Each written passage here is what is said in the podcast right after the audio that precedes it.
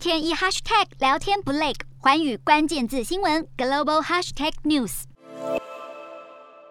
美国总统拜登、国务卿及国安顾问这几天接力呼吁美国公民尽速离开乌克兰，原因是俄罗斯随时可能入侵乌克兰。即使北京冬奥正在举行，美国五角大厦也增派三千名军人前往波兰。增派至欧洲的美军已经达到五千人，目的是要让北大西洋公约组织盟国安心，以及吓阻俄国进犯。拜登十二号则是再度与俄国总统普丁通话一个小时，但这通热线没有突破。拜登再次老调重弹，称如果俄国入侵乌克兰，美国会让他们付出惨痛代价。俄国则是讽刺美国歇斯底里。而摆在眼前的事实是，从北、东、南三面包抄乌克兰的俄国军队没有撤离的迹象，这意味拜登这段期间的外交斡旋并没。没有成功，反倒是有国际航空宣布停飞乌克兰。乌克兰总统泽伦斯基出面喊话，表示乌克兰若出现恐慌，等于助敌人一臂之力。美国甚至放出消息，指出俄国最快会在十六号对乌克兰发动攻击。纽约时报表示，拜登政府不断公布机密情资，很不寻常，堪称是古巴飞弹危机以来首见。目的是想借此阻止普丁挥军乌克兰。只是拜登纵横美国政坛超过四十年，更是外交老手。面对这次乌俄危机，拜登已经表示不会派遣美军进入乌克兰境内。也不会为了撤侨派兵。相较于拜登频频亮出底牌，老谋深算的普丁好整以暇，坚守北约不得越雷池一步的底线。回顾美国去年夏天在阿富汗仓皇撤军，加上这回乌俄情势至今没有减缓，让外界开始质疑外交老将拜登是否已经无法再掌握国际局势的变化，反倒是让普丁重回国际舞台。